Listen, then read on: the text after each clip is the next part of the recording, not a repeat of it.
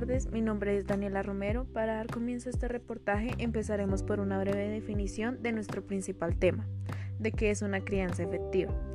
Esta se basa en los buenos valores que los padres den a sus hijos. También se tienen que tener en cuenta los siguientes pasos. Reconocer las buenas acciones de sus hijos, estimular el autoestima de él día a día, establecer límites y ser coherentes con la disciplina, ser un buen modelo a seguir como padres y por último ser flexible y estar dispuesto a adaptarse a su estilo de crianza.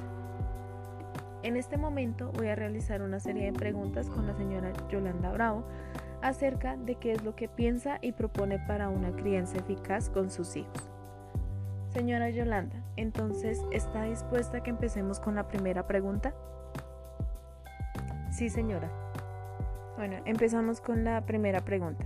Para usted, ¿qué es la crianza?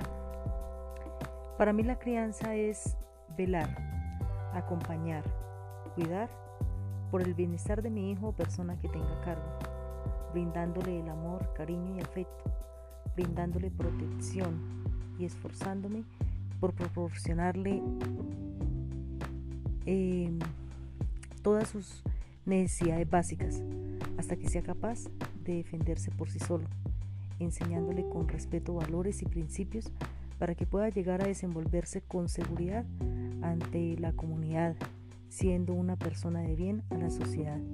Bien aprendí que, y vale la pena mencionarlo, porque criar es lo mismo que, que cultivar, es lo mismo. Y aprendí que cultivar, que criar es amar y es enseñar, acompañar, corregir y exigir. Ok, seguimos con la segunda pregunta. Eh, ¿Usted cree que la crianza de los padres de esta generación es buena? Sí y no. ¿Por qué? Ha cambiado en muchos aspectos a otras generaciones, diría yo. Sí, porque de cierta manera hemos aprendido a escuchar más a nuestros hijos. Eh, que eso antes no se veía. Eh, hoy en día nos esforzamos por darles más calidad de tiempo y no cantidad.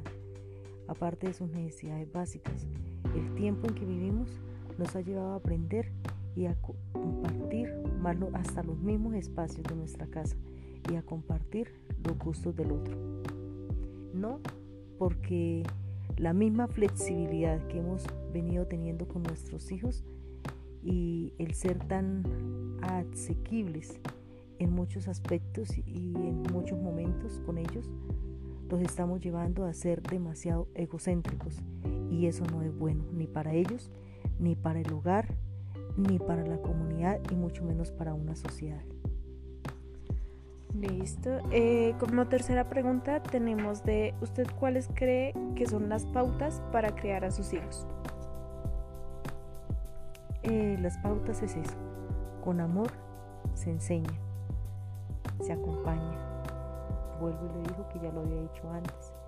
Se acompaña, primero con amor, ¿no? Se enseña, se acompaña, se corrige y se exige. Listo. ¿Y mm, en algún momento usted pensó que la manera más adecuada para corregir a sus hijos es a los golpes o a los gritos? Ja, claro que sí. Eso fue lo que se vio y antes y así antes era como a uno lo educaban. Bien se decía que por eso en nuestra crianza se decía como teniendo en cuenta un viejo adagio popular, a las buenas o a las malas, pero que aprende, aprende.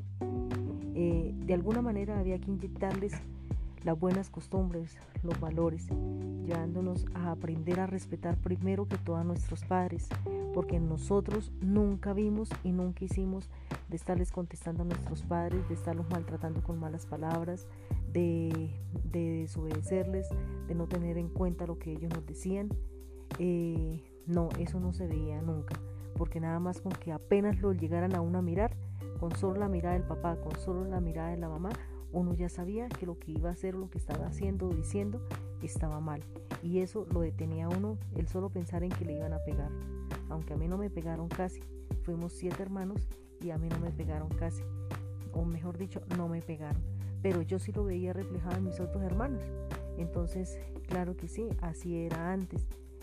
Eh, porque tenía que uno aprender o aprender. Eh, listo, muchísimas gracias por su tiempo y colaboración. Eh, que tenga una buena tarde, señora Yolanda. Muchas gracias Daniela por su entrevista, por su tiempo.